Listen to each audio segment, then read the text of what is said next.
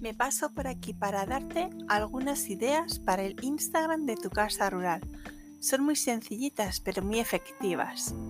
Empezamos. La primera, poner la ubicación en las fotografías. Ya ves tú, no te cuesta nada y sin embargo te ayuda mucho a ganar visibilidad. La segunda, que utilices imágenes reales en vez de de banco de imágenes.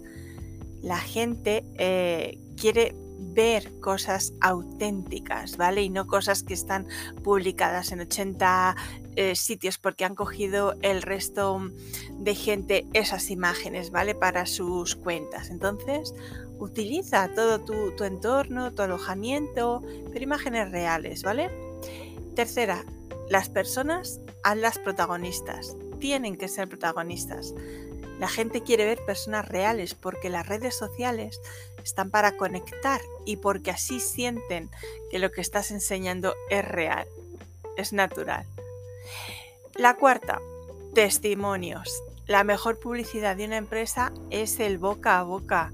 Aprovecha todas las buenas opiniones que te dejan en Booking, en TripAdvisor, en Google Business Profile selecciona las más llamativas y, y dales aire, compártelas, que se entere la gente de lo bueno que eres, eh, bueno que eres y, tu alojamiento, claro, por supuesto.